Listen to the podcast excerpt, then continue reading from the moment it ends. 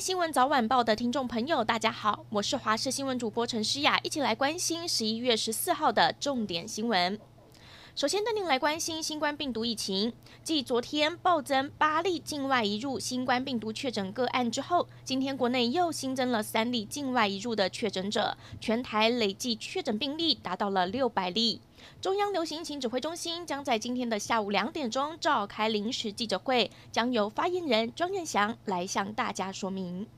再来关心天气，受到了东北风和台风梵高外围云系的水汽影响，双北、基隆和宜兰今天清晨大雨特报，降雨持续较为明显，各地还是有偶阵雨，但是水汽入夜之后逐渐减少。明天周日开始，东北风减弱，下周气温回升。除了东半部局部有雨，其他地区多云时晴。北台湾高温下周预估达到三十度左右。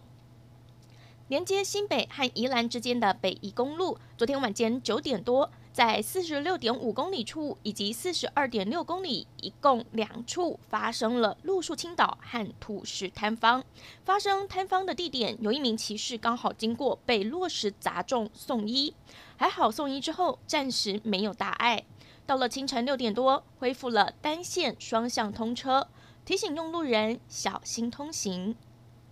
串联淡水渔人码头的淡海轻轨蓝海线第一期。包括绿山线在内，一共斥资一百二十八亿元兴建，耗时六年，终于要在明天通车营运。蓝海线第一期新增台北海洋大学站、沙仑站和渔人码头站三站，通车之后可以免费搭乘一个月。而营运路线从 V 零一红树林拉长到了 V 二十六淡水渔人码头站，总长八点四公里，时间约为二十七分钟。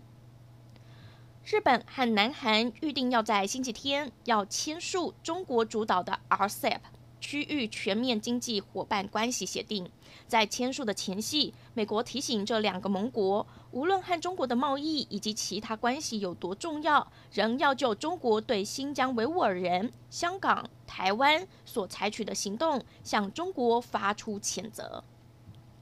华盛顿邮报报道，超过一百三十名特勤局探员因为接触到了确诊患者，不是染疫就是正在自我隔离。牵涉这么多人，主要是因为川普在选前到各地造势以及选举之夜。纽约时报则报道，至少有三十名特勤在最近确诊，约六十人必须要自我隔离。根据约翰霍普金斯大学统计，美国周四确诊超过了十五万，创下了疫情以来单日的最高。而且，美国一周的平均单日新增的确诊为十三万一千四百四十五例，较上周高出了百分之三十二。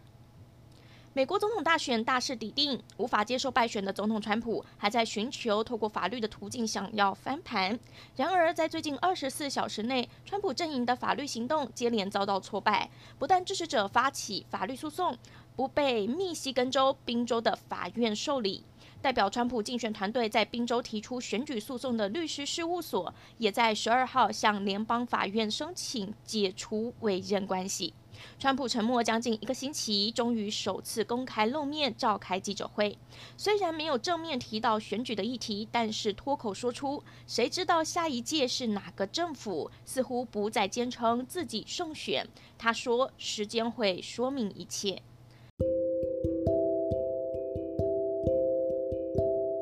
感谢您收听以上的焦点新闻，我们再会。